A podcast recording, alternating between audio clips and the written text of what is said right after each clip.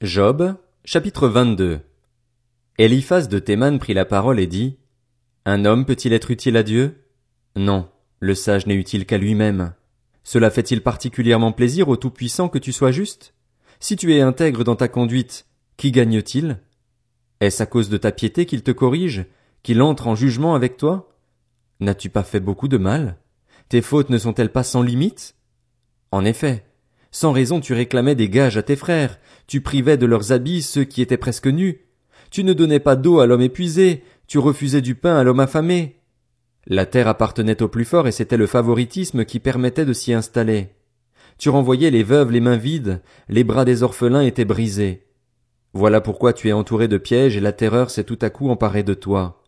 Ne vois-tu donc pas ces ténèbres, ce débordement d'eau qui te recouvre? Dieu n'est-il pas aussi élevé que le ciel? Regarde les plus éloignées des étoiles, comme elles sont hautes. Et tu dis, qu'est-ce que Dieu sait? Peut-il juger à travers l'obscurité?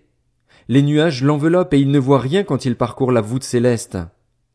Voudrais-tu prendre l'ancienne route, celle qu'ont suivie les hommes adonnés au mal?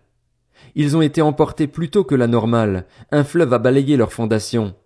Ils disaient à Dieu, Éloigne-toi de nous. En effet, que pourrait faire pour eux le Tout-Puissant? Pourtant, lui, il avait rempli de bien leur maison. Combien les projets des méchants sont loin de moi. Les justes le verront et se réjouiront, et l'innocent se moquera d'eux. Voilà nos adversaires qui disparaissent. Voilà leur richesse dévorée par le feu. Réconcilie-toi avec Dieu, sois en paix avec lui. C'est ainsi que tu connaîtras le bonheur. Accepte donc l'enseignement qui vient de sa bouche et mets ses paroles dans ton cœur. Tu seras restauré si tu reviens au Tout-Puissant, si tu éloignes l'injustice de ta tente.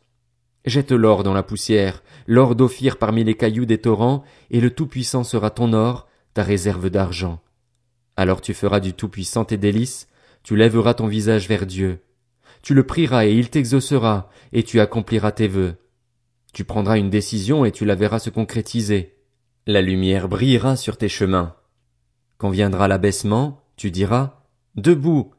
Dieu sauvera celui qui est humble. Il délivrera même le coupable, qui devra sa délivrance à la pureté de tes mains.